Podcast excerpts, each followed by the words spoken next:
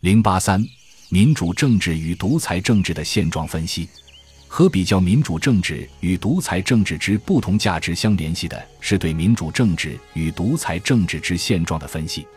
在一些争论者看来，由于经济社会的变迁和国际间竞争的加剧，民主政治正走向衰退，而独裁政治则开始兴盛起来，并将取代民主政治而成为世界政治制度的发展潮流。前端生在民主政治乎？集权国家乎？一文中就以大部分篇幅讨论了这一问题。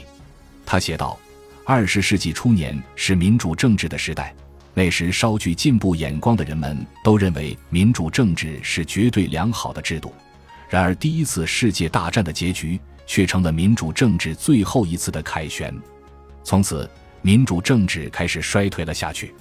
他认为，民主政治之所以会衰退，有两个最大原因：一是无产阶级的不合作，二是民主政治不能应付现代经济问题。如果说无产阶级的不合作还不能算为民主政治本身的弱点的话，那么民主政治不能应付现代经济问题，则是它本身所具有的无法补救的致命弱点。因为现代国家的经济职务是相当繁重的，加上现在又是经济的民族主义汹涌澎湃的时代，国与国的经济战至为激烈，这就要求国家能够根据情况的变化，采取一些敏捷迅速的紧急措施。然而，在民主国家，国家的权力受到种种限制。零八三，民主政治与独裁政治的现状分析和比较民主政治与独裁政治之不同价值相联系的是对民主政治与独裁政治之现状的分析。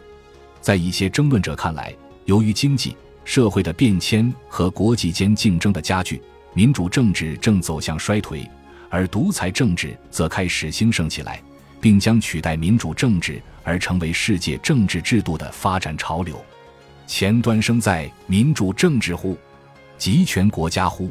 一文中就以大部分篇幅讨论了这一问题。他写道：“二十世纪初年是民主政治的时代，那时稍具进步眼光的人们都认为民主政治是绝对良好的制度。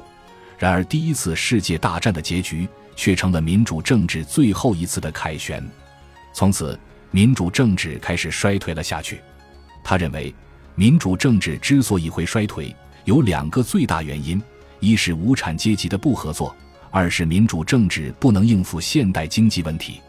如果说无产阶级的不合作还不能算为民主政治本身的弱点的话，那么民主政治不能应付现代经济问题，则是它本身所具有的无法补救的致命弱点。因为现代国家的经济职务是相当繁重的，加上现在又是经济的民族主义汹涌澎湃的时代，国与国的经济战至为激烈，这就要求国家能够根据情况的变化，采取一些敏捷迅速的紧急措施。然而，在民主国家，国家的权力受到种种限制。零八三，民主政治与独裁政治的现状分析。和比较民主政治与独裁政治之不同价值相联系的是对民主政治与独裁政治之现状的分析。在一些争论者看来，由于经济社会的变迁和国际间竞争的加剧，民主政治正走向衰退，而独裁政治则开始兴盛起来，并将取代民主政治而成为世界政治制度的发展潮流。前端生在民主政治乎？集权国家乎？一文中就以大部分篇幅讨论了这一问题。他写道：“二十世纪初年是民主政治的时代，那时稍具进步眼光的人们都认为民主政治是绝对良好的制度。然而第一次世界大战的结局却成了民主政治最后一次的凯旋。从此，民主政治开始衰退了下去。他认为，民主政治之所以会衰退，有两个最大原因。”一是无产阶级的不合作，二是民主政治不能应付现代经济问题。如果说无产阶级的不合作还不能算为民主政治本身的弱点的话，那么民主政治不能应付现代经济问题，则是它本身所具有的无法补救的致命弱点。因为现代国家的经济职务是相当繁重的，加上现在又是经济的民族主义汹涌澎湃的时代，国与国的经济战至为激烈。这就要求国家能够根据情况的变化，采取一些敏捷迅速的紧急措施。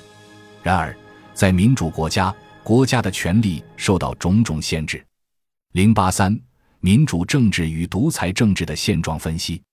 和比较民主政治与独裁政治之不同价值相联系的是对民主政治与独裁政治之现状的分析。在一些争论者看来，由于经济社会的变迁和国际间竞争的加剧，民主政治正走向衰退，而独裁政治则开始兴盛起来，并将取代民主政治而成为世界政治制度的发展潮流。前端生在民主政治乎？集权国家乎？一文中就以大部分篇幅讨论了这一问题。他写道：“二十世纪初年是民主政治的时代，那时稍具进步眼光的人们都认为民主政治是绝对良好的制度。然而，第一次世界大战的结局却成了民主政治最后一次的凯旋。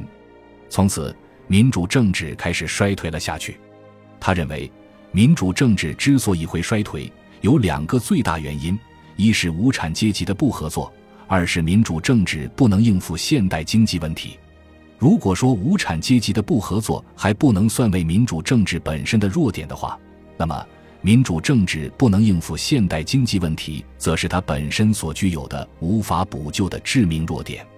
因为现代国家的经济职务是相当繁重的，加上现在又是经济的民族主义汹涌澎湃的时代，国与国的经济战至为激烈。这就要求国家能够根据情况的变化，采取一些敏捷迅速的紧急措施。然而，在民主国家，国家的权力受到种种限制。零八三，民主政治与独裁政治的现状分析。和比较民主政治与独裁政治之不同价值相联系的是对民主政治与独裁政治之现状的分析。在一些争论者看来，由于经济。社会的变迁和国际间竞争的加剧，民主政治正走向衰退，而独裁政治则开始兴盛起来，并将取代民主政治而成为世界政治制度的发展潮流。前端生在民主政治乎？集权国家乎？一文中就以大部分篇幅讨论了这一问题。他写道：“二十世纪初年是民主政治的时代。”那时稍具进步眼光的人们都认为民主政治是绝对良好的制度。然而，第一次世界大战的结局却成了民主政治最后一次的凯旋。从此，民主政治开始衰退了下去。他认为，民主政治之所以会衰退，有两个最大原因：一是无产阶级的不合作，二是民主政治不能应付现代经济问题。如果说无产阶级的不合作还不能算为民主政治本身的弱点的话，那么民主政治不能应付现代经济问题，则是它本身所具有的无法补救的致命弱点。因为现代国家的经济职务是相当繁重的，加上现在又是经济的民族主义汹涌澎湃的时代，国与国的经济战至为激烈，这就要求国家能够根据情况的变化，采取一些敏捷迅速的紧急措施。然而，在民主国家，国家的权力受到种种限制。零八三，民主政治与独裁政治的现状分析。和比较民主政治与独裁政治之不同价值相联系的是对民主政治与独裁政治之现状的分析。在一些争论者看来，由于经济社会的变迁和国际间竞争的加剧，民主政治正走向衰退，而独裁政治则开始兴盛起来。并将取代民主政治而成为世界政治制度的发展潮流。前端生在民主政治乎？集权国家乎？一文中就以大部分篇幅讨论了这一问题。他写道：“二十世纪初年是民主政治的时代，那时稍具进步眼光的人们都认为民主政治是绝对良好的制度。然而，第一次世界大战的结局却成了民主政治最后一次的凯旋。”从此，民主政治开始衰退了下去。他认为，民主政治之所以会衰退，有两个最大原因：一是无产阶级的不合作，二是民主政治不能应付现代经济问题。如果说无产阶级的不合作还不能算为民主政治本身的弱点的话，那么民主政治不能应付现代经济问题，则是它本身所具有的无法补救的致命弱点。因为现代国家的经济职务是相当繁重的，加上现在又是经济的民族主义汹涌澎湃的时代，国与国的经济战至为激烈，这就要求国家能够根据情况的变化，采取一些敏捷迅速的紧急措施。然而，在民主国家，国家的权力受到种种限制。零八三，民主政治与独裁政治的现状分析，和比较民主政治与独裁政治之不同价值相联系的是对民主政治与独裁政治之现状的分析。在一些争论者看来，由于经济社会的变迁和国际间竞争的加剧，民主政治正走向衰退，而独裁政治则开始兴盛起来。并将取代民主政治而成为世界政治制度的发展潮流。前端生在民主政治乎？集权国家乎？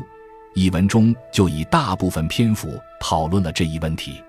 他写道：“二十世纪初年是民主政治的时代，那时稍具进步眼光的人们都认为民主政治是绝对良好的制度。然而，第一次世界大战的结局却成了民主政治最后一次的凯旋。”从此，民主政治开始衰退了下去。他认为，民主政治之所以会衰退，有两个最大原因：一是无产阶级的不合作；二是民主政治不能应付现代经济问题。如果说无产阶级的不合作还不能算为民主政治本身的弱点的话，那么民主政治不能应付现代经济问题，则是它本身所具有的无法补救的致命弱点。因为现代国家的经济职务是相当繁重的，加上现在又是经济的民族主义汹涌澎湃的时代，国与国的经济战至为激烈，这就要求国家能够根据情况的变化，采取一些敏捷迅速的紧急措施。然而，在民主国家，国家的权力受到种种限制。零八三，民主政治与独裁政治的现状分析。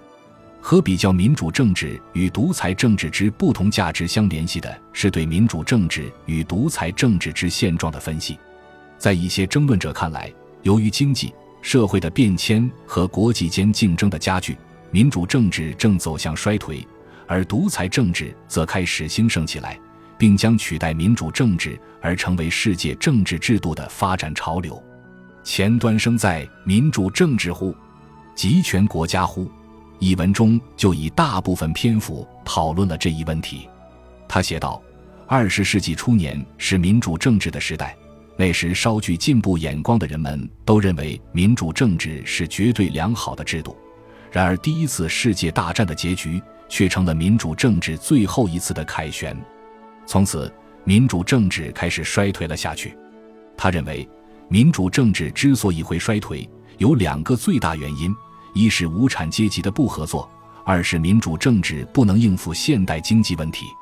如果说无产阶级的不合作还不能算为民主政治本身的弱点的话，那么民主政治不能应付现代经济问题，则是它本身所具有的无法补救的致命弱点。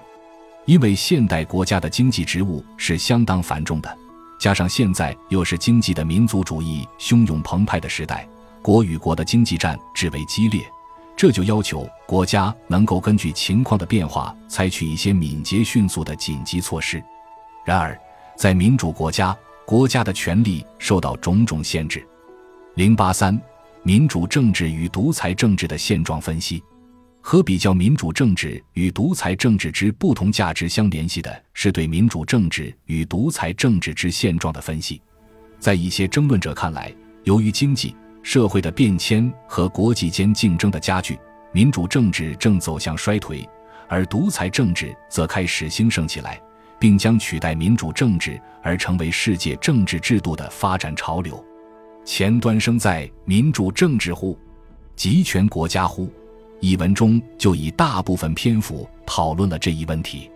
他写道：“二十世纪初年是民主政治的时代。”那时稍具进步眼光的人们都认为民主政治是绝对良好的制度。然而，第一次世界大战的结局却成了民主政治最后一次的凯旋。从此，民主政治开始衰退了下去。他认为，民主政治之所以会衰退，有两个最大原因：一是无产阶级的不合作，二是民主政治不能应付现代经济问题。如果说无产阶级的不合作还不能算为民主政治本身的弱点的话，那么民主政治不能应付现代经济问题，则是它本身所具有的无法补救的致命弱点。因为现代国家的经济职务是相当繁重的，加上现在又是经济的民族主义汹涌澎湃的时代，国与国的经济战至为激烈。这就要求国家能够根据情况的变化，采取一些敏捷迅速的紧急措施。然而，在民主国家，国家的权力受到种种限制。零八三，民主政治与独裁政治的现状分析和比较民主政治与独裁政治之不同价值相联系的是对民主政治与独裁政治之现状的分析。在一些争论者看来，由于经济。社会的变迁和国际间竞争的加剧，民主政治正走向衰退，而独裁政治则开始兴盛起来，并将取代民主政治而成为世界政治制度的发展潮流。前端生在民主政治乎？集权国家乎？一文中就以大部分篇幅讨论了这一问题。他写道：“二十世纪初年是民主政治的时代。”那时稍具进步眼光的人们都认为民主政治是绝对良好的制度，然而第一次世界大战的结局却成了民主政治最后一次的凯旋，从此民主政治开始衰退了下去。他认为，民主政治之所以会衰退，有两个最大原因：一是无产阶级的不合作，二是民主政治不能应付现代经济问题。如果说无产阶级的不合作还不能算为民主政治本身的弱点的话，那么民主政治不能应付现代经济问题，则是它本身所具有的无法补救的致命弱点。因为现代国家的经济职务是相当繁重的，加上现在又是经济的民族主义汹涌澎湃的时代，国与国的经济战至为激烈，这就要求国家能够根据情况的变化，采取一些敏捷迅速的紧急措施。然而，在民主国家，国家的权力受到种种限制。